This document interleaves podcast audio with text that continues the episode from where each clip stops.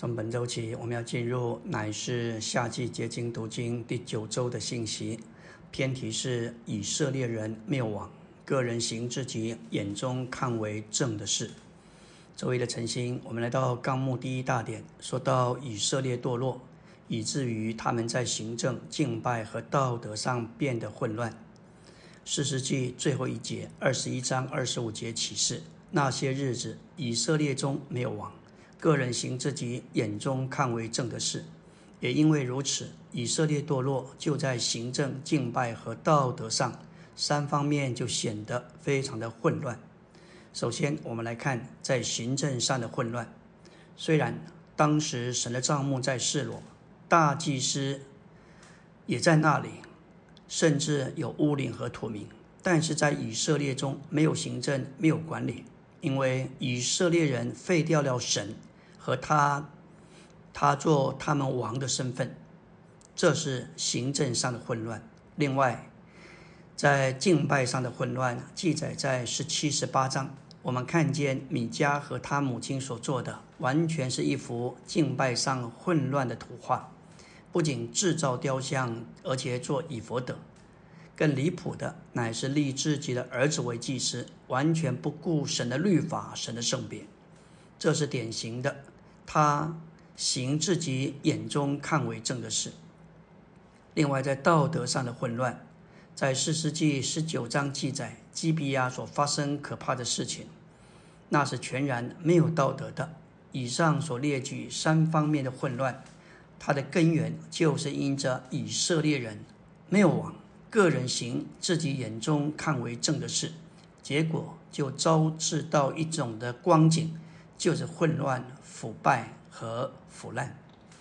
我们要说到四世纪二章十到十九节，描述他们的光景和历史。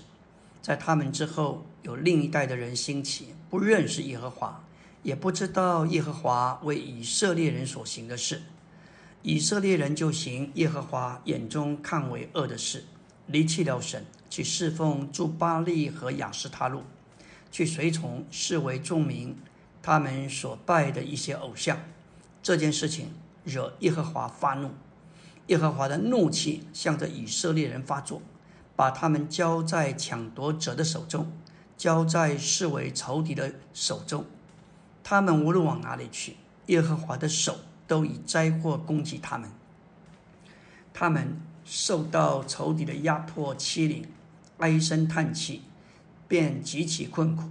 当他们转向神呼求他，耶和华又连续他们，在兴起誓师拯救他们脱离抢夺他们之人的手，直到誓师死后，他们又转去行恶，比他们的列祖更甚，去随从别神侍奉他，总不断的断绝他们的恶行和顽梗的行径，在将近四百五十年当中。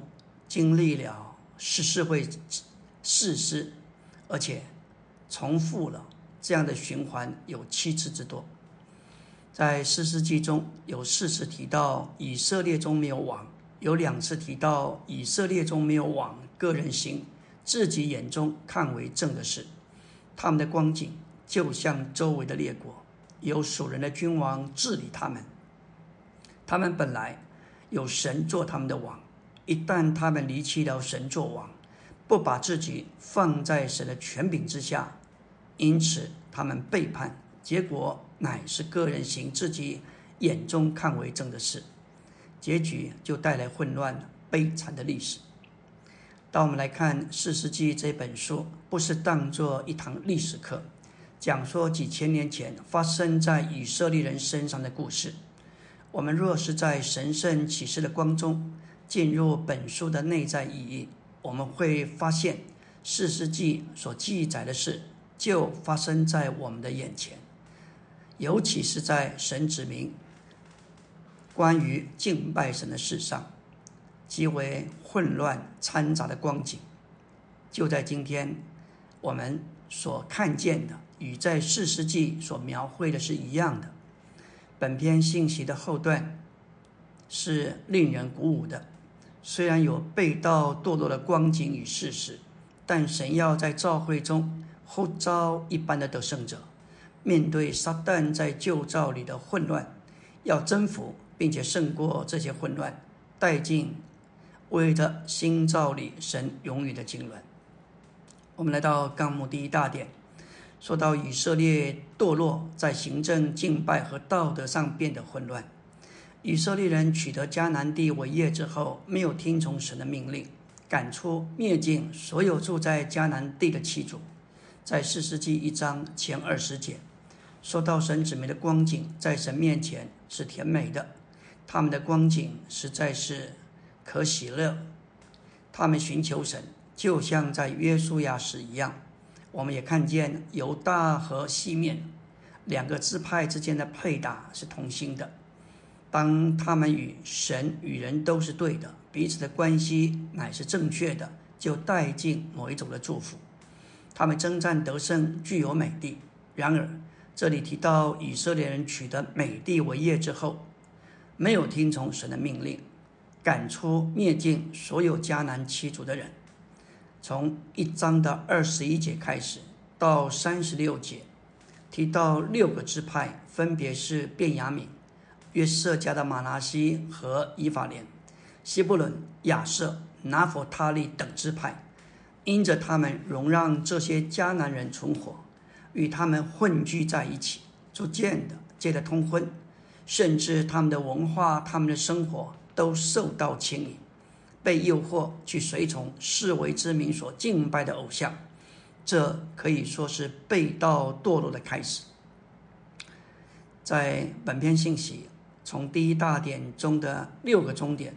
就描述一幅的图画，说到他们的历史之所以黑暗惨痛，就是他们一再的重蹈覆辙，他们离弃神，拜了偶像，惹神发怒，神就把他们交给仇敌，使他们落在一种痛苦、为难、受逼迫的光景里头。当他们转向神，呼求神，神就兴起誓师拯救他们。使他们脱离仇敌的手，但是等到事实一过去，他们又逐渐的败坏。这样的重复，岂不也在我们身上不断的循环吗？四世纪这一段历史，这一段事情，可说是以色列历史中最黑暗的一段，因为在以色列人中间满了背叛，满了拜偶像，还有彼此之间内战。支派之间的对立和争执，许多的污秽、残酷的杀戮，以及种种的恶行，并且个人任意而行，这也是一段惨痛的时期。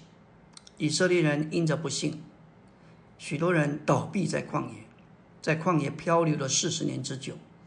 等到他们进了迦南之后，因着离弃神、拜偶像所带来的失败灾祸，则不是四十年，乃是。甚至于十倍于四十年的四百五十年，我们读这些历史，实在是给我们警戒，给我们见解。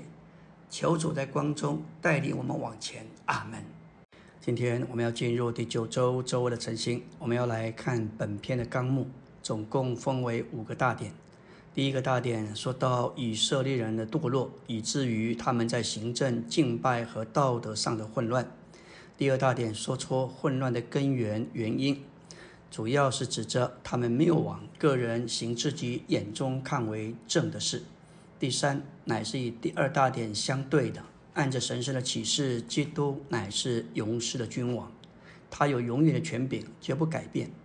第四大点与第二大点中个人行自己眼中看为正的事是相对的，那是一件不法的事，因此我们要蒙拯救，脱离不法。接着顺从侍奉神的原则，行神眼中看为正的事。第五大点说到前面所说三方面行政、敬拜、道德的混乱，这是描绘出撒旦的混乱。面对这些混乱，得胜者应该刚强、坚固，不可摇动，要征服在旧造里撒旦的混乱，为了神新造，为了神的新造，完成他神圣的经纶。我们来到纲目第二大点，那些日子以色列中没有王，个人行自己眼中看为正的事。以色列民说：“他们中间没有王，这就是指着他们废掉了神和他的身份，不承认神的君王职分身份。这是指着绝大多数人以色列的光景，但是仍有少数人是例外的，那就是下篇我们会看见拿二米、路德、波阿斯，他们完完全全是在生命的路上，他们的所事、所行、所做。给基督开了一条出路，最终，他们的家谱把基督带进来。虽然当时神的帐幕在示罗，有大祭司，也有乌灵和土民，但是因着以色列废掉了神和他做他们王的身份，以至于在以色列中间没有行政，没有管理，因此在四世纪里头看不出有神的彰显。在生命记十二章八节说道。我们今日在这里所行的，乃是个人行自己眼中看为正的事。你们将来不可这样行，做我们自己眼中看为正的事，这是可怕的。主嘱咐我们不可这样行。按着《生命记》十二章十三节所说，以色列人不可在他们认为好的地方献上燔祭。你要谨慎，不可在你所看为。看重的各处献燔祭，他们不准在大山、小山或是青翠树下献上燔祭，他们没有权利在他们所选择的地方敬拜神，他们必须行神眼中看为正的事。照样，如果我们敬畏神，就不可行自己眼中看为正的事，我们却应当行神眼中看为正为好的事。然而，今天许多基督徒常说。哪一些事情，某些事情，在他们眼中看是对的，或是不对的，这种做法就是行自己眼中看为正的事。但我们必须行神眼中看为神的事。我们需要祷告，主啊，怜悯我们，使我们不至于做自己眼中看为正的事。主啊，求你帮助我们行你眼中看为正的事。我们必须忘掉自己对一些事物的看法。而留意神的心愿和他的拣选。我们看某些事可能是对的，但神的想法到底是如何？按照我们的评估，在某些地方敬拜神或许是对的，但是神可能认为那是拜偶像的重心。神这样的吩咐我们不可行自己眼中看为正的事，而要去神所选择的地方。这是有许多原因的。以色列人需要把美地上好的十分之一出产分别归神，头生的牛羊也要献给神。他们没有权利保留头生的牲畜和上好的十分之一的出产，为他们自己来享用。他们不准在家里吃这些东西。在生命记十二章十七到十八节说到：你的五谷、新酒、油的十分之一，或是牛群、羊群中头生的。或是你许愿献的、甘心献的，或是你手中的举祭，都不可在你城里吃，但要在耶和华你神的面前来吃，在耶和华你神所要选择的地方。无疑的，神的百姓是把最好的出产与牛羊，作为还愿祭，甘心的献上。换句话说，以色列人必须带着美地上丰盛产物的上好的部分。到神的居所所在的地方去，他们没有权利照着他们的喜好或选择来享用这些上好的部分，而该照着神的定规来享用这些东西。他们无可选择，只许将这些祭物带到神为他的名和他的居所所选定的地方去。这个原则适用在今天的教会生活上。如果我们来到教会的聚会中，我们就无法享受基督上好的部分。任何时候，我们故意留在家里不去聚会，我们就会发现我们无法享受基督上好的部分。虽然我们也能在独岛交通中得到一些享受，但是我们无法享用到投身的这一些十分之一上好的出产。所表征基督之上好的部分，我们必须来到神所选择的地方，不可照着我们自己的选择与喜好行事。当我们去到神所选择的地方，我们会经历到主的对付，我们会被逼在基督里与弟兄们合一。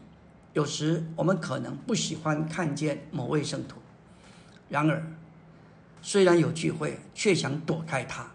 如果我们想要躲开某位圣徒，就不可能享受基督上好的部分。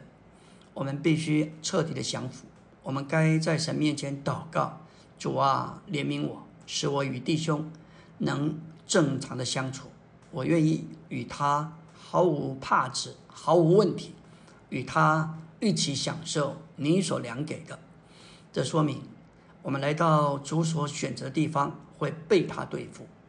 因此，这是神指明能够维持合一的重要关键。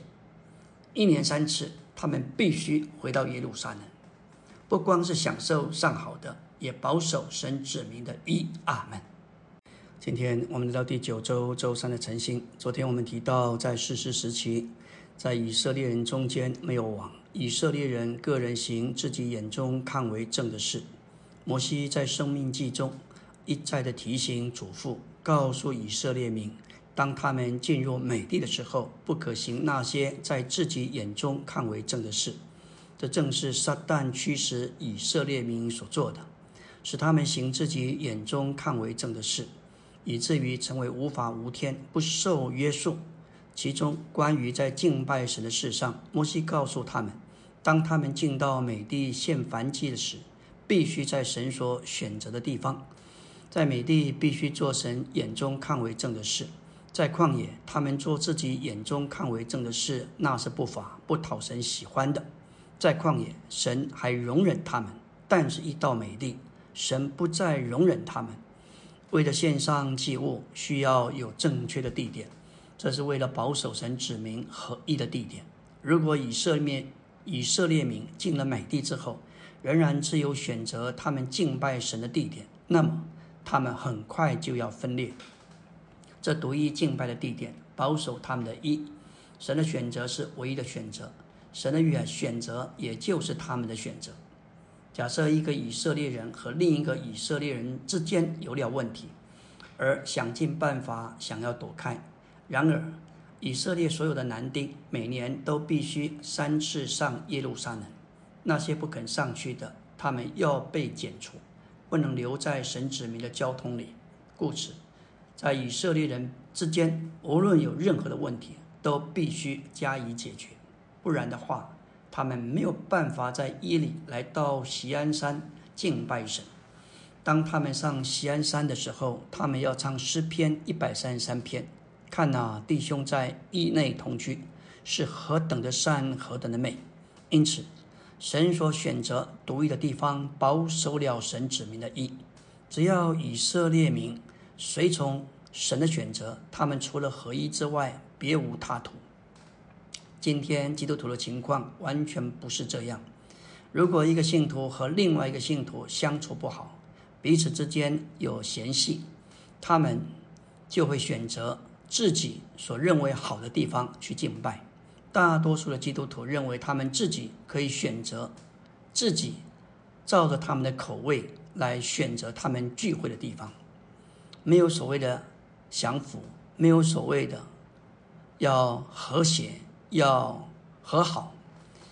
我们完全降服来到他所选择的地方，一就得以保持。不管我们的个性，不管我们的情形如何，我们都必须降服。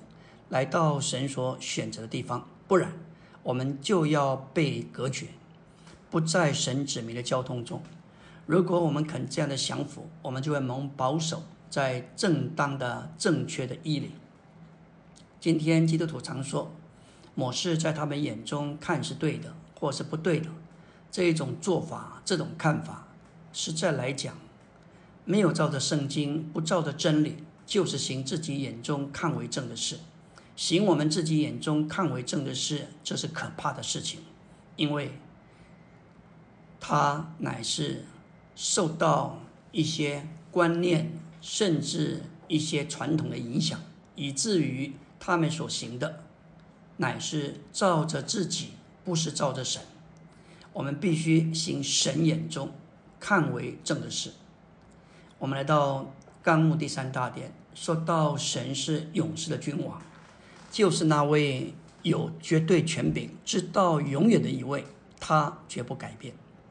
提前一章十七节说到：“但愿尊贵荣耀归于那勇士的君王，就是那不能朽坏、不能看见、独一的神，直到永永远远。”阿门。保罗在本节对神的赞美与教会的败落有关。教会也许会败落、会变质，并且堕落，但神是不朽坏的，他始终如一，他是勇士的君王。尽管教会败落，保罗仍然有坚强的信心和绝对的把握。他所相信，那将福音托付给他的神，乃是勇士的君王。他是不能朽坏的，是永不改变的。他当得尊贵和荣耀。历史历代地上多少的君王，没有一位够格成为勇士的君王。在沙藏七章十二到十四节经文启示。大卫王对圣言的拿单说：“看啊，我住在香柏木的宫中，神的约柜反倒住在幔子里。他有心为神建殿。神界的拿单，就是这位圣言者，告诉大卫：我必兴起你腹中所出的后裔接续你，我也必坚定他的国，他必为我的名建造殿宇，我必坚定他的国位直到永远。”当我们读到七章十三节，会以为这个后裔就是指着所罗门，因为他的确为神建殿，他也的确站上了国位。但是这里说到他的国位直到永远，按照列王记的记载，他做王四十年。很可惜，他晚年娶了许多外邦的女子，随从他们拜偶像得罪神，以致国度分裂，最后。王国被掳，所以这里的大卫腹中的后裔，不是指的所罗门，乃是指着在人性里的基督，他的国位才是永远的。七章十四节说道：“我要做他的父，他要做我的子。神要做具有人性基督的父，这人的后裔要作为神的儿子。”所以罗马一章三到四节。乃是应验撒下七章十二到十四节的预言。按照启示录十九章十六节说到，他是万王之王，他是万主之主。表面上看来，好像是君王、总统在管制他们的国家。主耶稣并不在宝座上啊，这是表面上。但是这位似乎不在宝座上的。却是所有登基者的元首。今天全世界都在主的管制之下，他是世上君王的元首。每一位君王、总统、元首都在他的治理之下，整个世界的局势都在他的掌管之下。耶稣基督乃是今日宇宙的行政管理者，神立基督为元首，高举他做元首。他是地上一切君王的元首，执行神为着人的计划。他管理整个宇宙，为了完成神永远的计划。阿门。今天我们要进入第九周周四的晨星。昨天我们说到，在世世时期，以色列人中间没有王，而圣经神圣的启示说到，神是勇士的君王，就是那有绝对权柄、直到永远的一位，在他绝不改变。他不仅是我们所相信、所侍奉的那一位，并且正在分赐到我们里面的神。分赐的意思就是分配。假设这里有一大罐的果汁要请人喝，就必须把罐子里的果汁分赐到他们里面。最好就是把果汁倒在杯子里，然后分配给每个人。神将他自己分配给我们，将他自己分赐到我们这人里面。就像果汁从罐子里分赐到喝的人里面一样，在他的分赐里，神事实上是进到我们这人里面，要充满我们这一个器皿，并且与我们成为一。这就是三一神的分赐，为了完成他的定旨。我们要说到启示录四章五节，有七盏火灯在宝座前点着，这七灯就是神的七灵。在这里启示羔羊有七角和七眼，就是神的七灵，奉差遣往全地去。基督是地上君王的元首，凭着在神宝座前焚烧之神的七灵，要执行他的使命。所有世上的元首都是在七灵的火焰之下。今天七灵在全地焚烧。为了执行神的行政，整个世界局势是在七灵焚烧的火焰之下，世界的局势、国际的事物全都在这火焰的指引之下，在神宝座前焚烧之七灵的火焰主宰支配整个世界的局势。感谢主，神在他天上的宝座乃是世界局势的决定因素。我们必须有一个领悟，也有一个看见。今天神的七灵正在宝座前焚烧，不仅关乎众召会，也关乎为了众召会的世界局势。基督身为王，就是那要牧养神指明的掌权者。现今他是万王之王，他也是万主之主。马太二章启示，他是那身为犹太人之王的，他要成为掌权者，目的是。牧养我神的子民以色列，在近代五次的中东战争中，是阿拉伯联军与以色列之间的征战。我们看见神奇妙的牧养了神的子民以色列。当一九四八年五月十四日，犹太人建立了以色列国，第二天，阿拉伯的联军包括埃及、约旦、伊拉克、叙利亚、黎巴嫩就联手进攻。双方的武器数量是极为悬殊的，阿拉伯至少有两百辆的坦克，以色列只有四辆。开头以色列是节节败退，后来竟然转败为胜。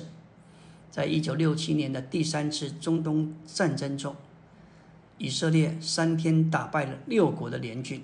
在第四次中东战争一九七三年，以色列遭到埃及和叙利亚联军的袭击。最终，他们力挽狂澜，最后将埃及和叙利亚军队挫败。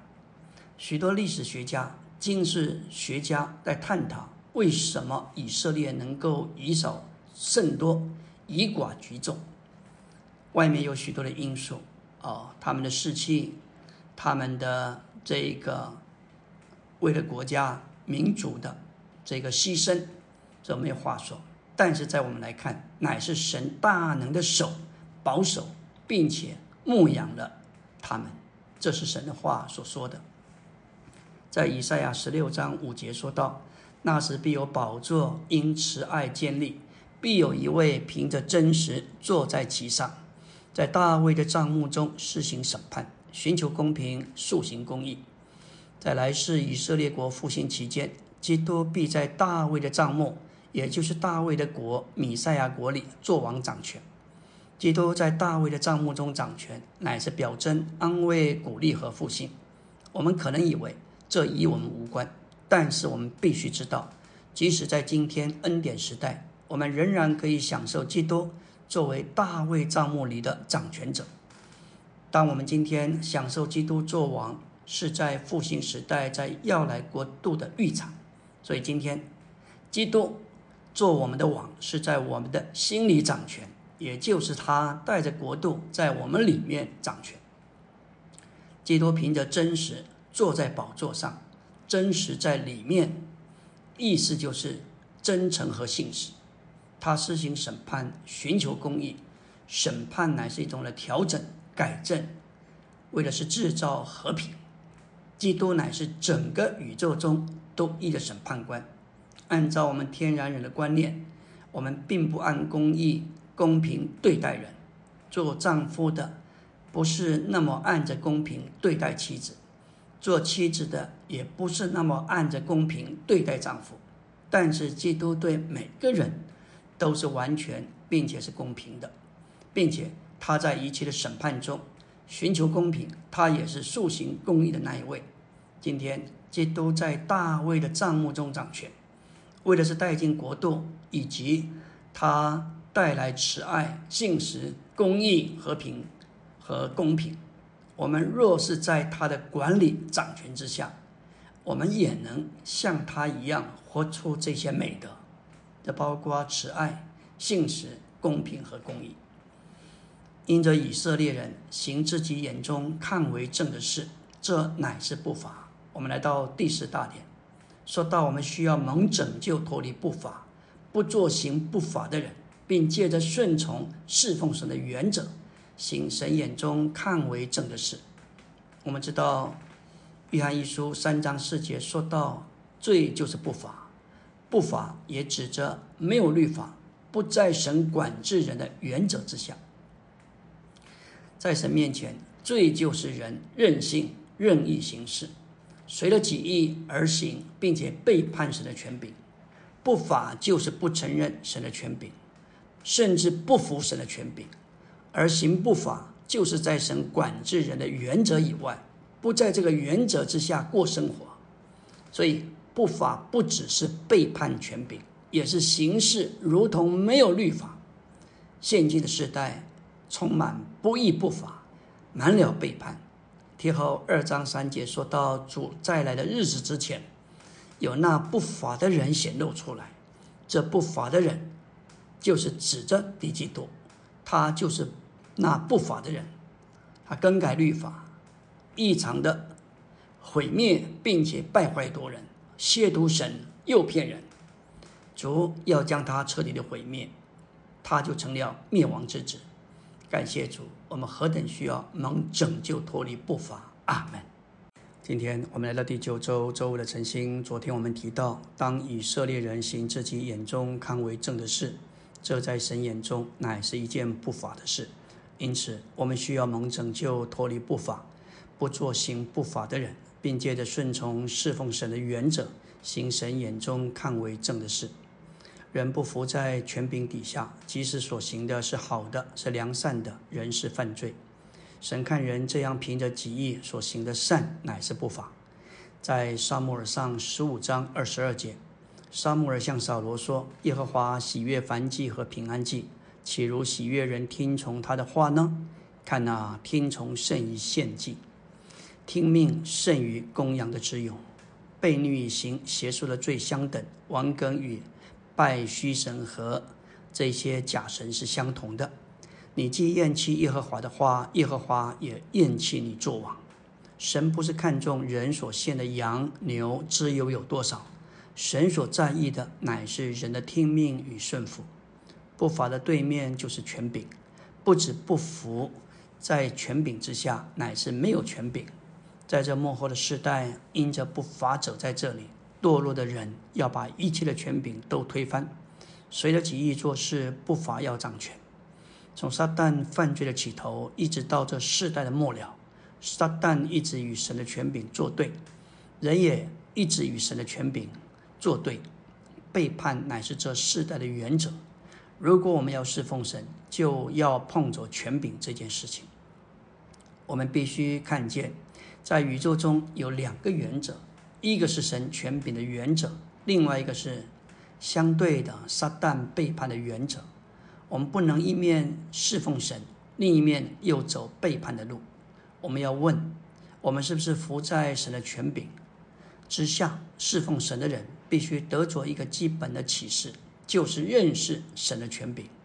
要知道，任何的悖逆都是顺着撒旦而来的。没有遇见权柄的人。就自己拆毁自己的工作，你反对撒旦的工作，但是你还顺着撒旦的原则。我们若是没有碰着权柄，背叛的根没有办法除掉，我们就没有神的工作。求神怜悯我们，叫我们碰见权柄，脱离背叛的原则，甚至不走背叛的路，乃是在顺服权柄的原则里。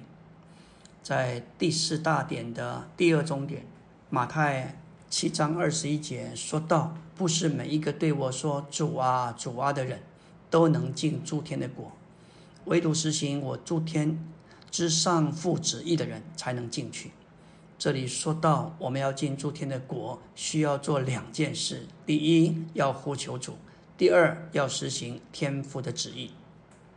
呼求主，够叫我们得救。但是要进诸天的国，需要实行天父的旨意。因此，不是每一个说主啊主啊的人都能进诸天的国，唯独那些呼求主，而且实行天父旨意的人才能进去。要进诸天的国，既然还要实行天父的旨意，就显然与借着重生进神的国有所不同。进神的国是借着神圣生命的出生，但是要进诸天的国，乃是借着神圣生命的生活。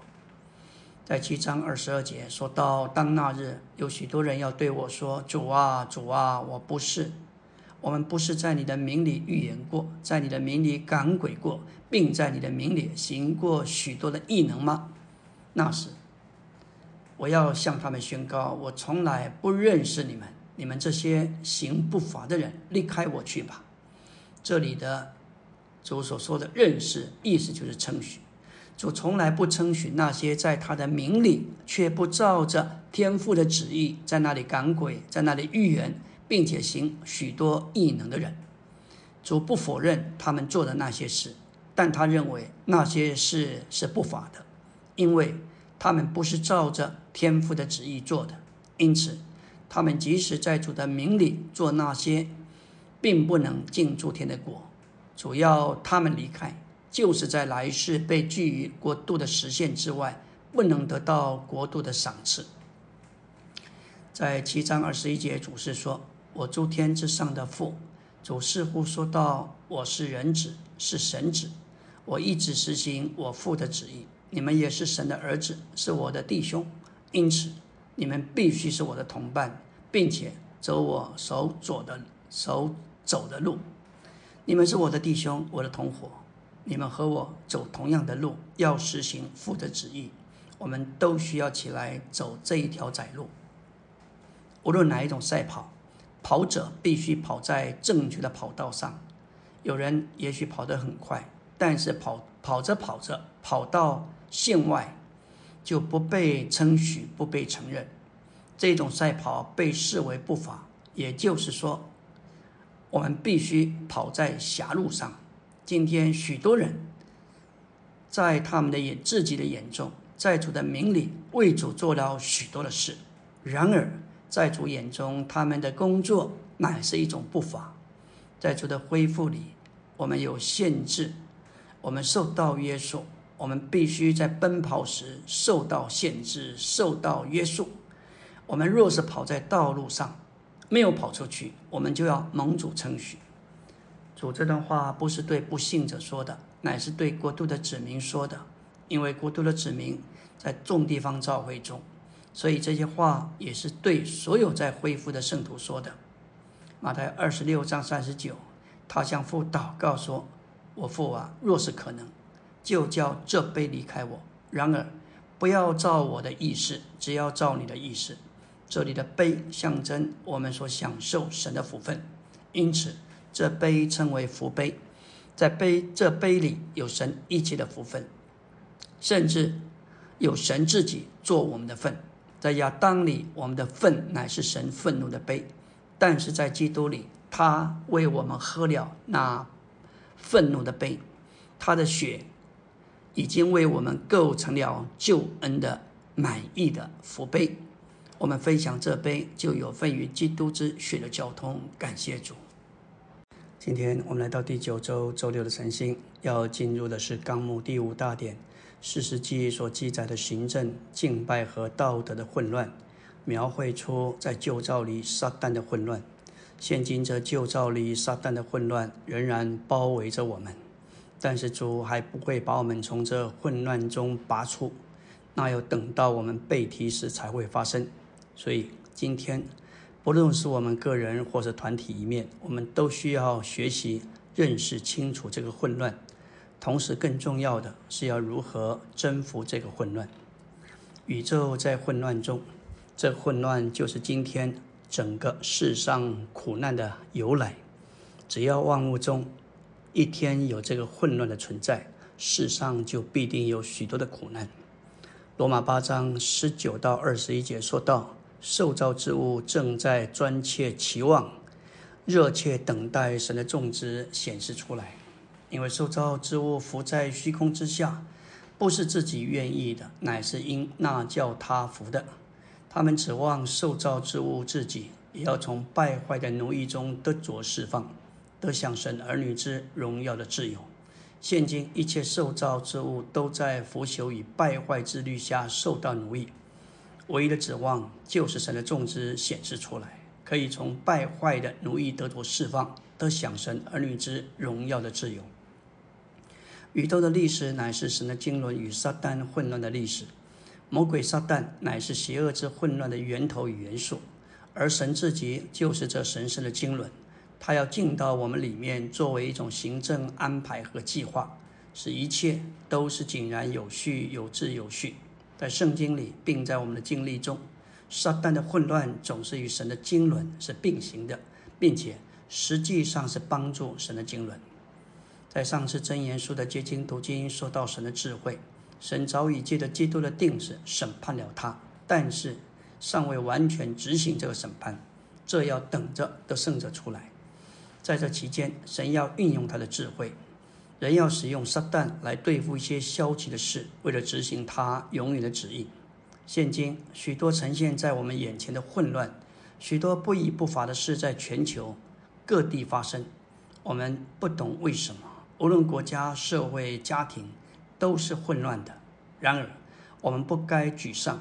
除了眼前看看看得到的混乱之外，我们必须看见，还有神的经纶，基督是得胜的。无论地上发生什么事，基督仍然在宝座上，在他并没有改变，在他并没有转动的影儿。以赛亚六章一节说到：当乌西亚王崩的那年，我看见主坐在高高的宝座上。当当时以赛亚对以色列的情形感到极度的失望，他向那显现的那一位乃是主耶稣、主基督，他是万军之耶和华。他转向他，不管地上有何种光景，不管神的子民中间有多败坏、多堕落，基督仍然在他荣耀里坐在宝座上。虽然百姓堕落，但基督和他的宝座在他的荣耀里仍是一样。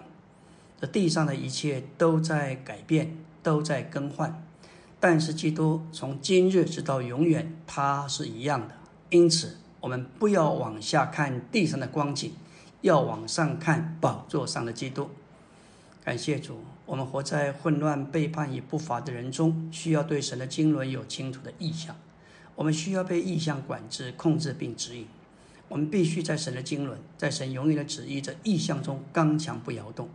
尼利翁曾说：“看见了就能坚忍到底。”旧约中的约瑟做了两个梦，使他的哥哥们越发恨他。这些梦是从神来的。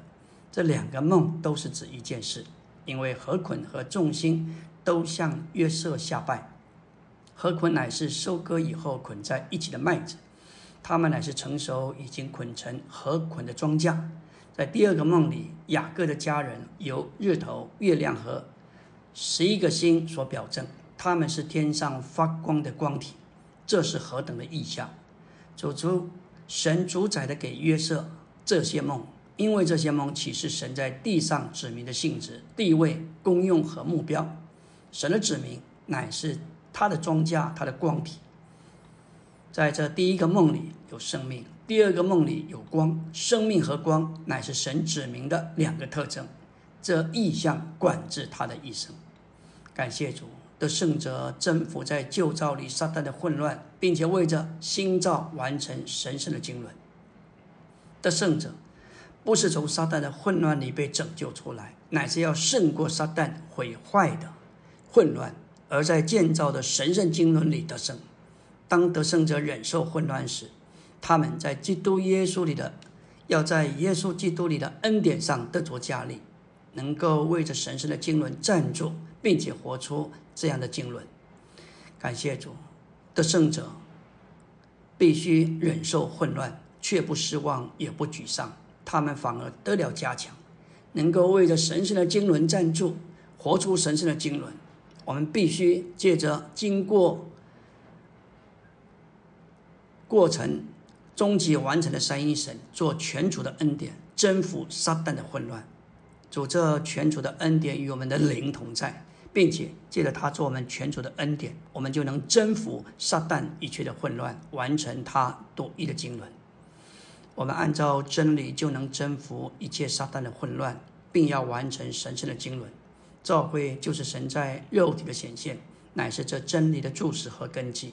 我们不要专注于混乱，乃要专注于这这位征服混乱的基督。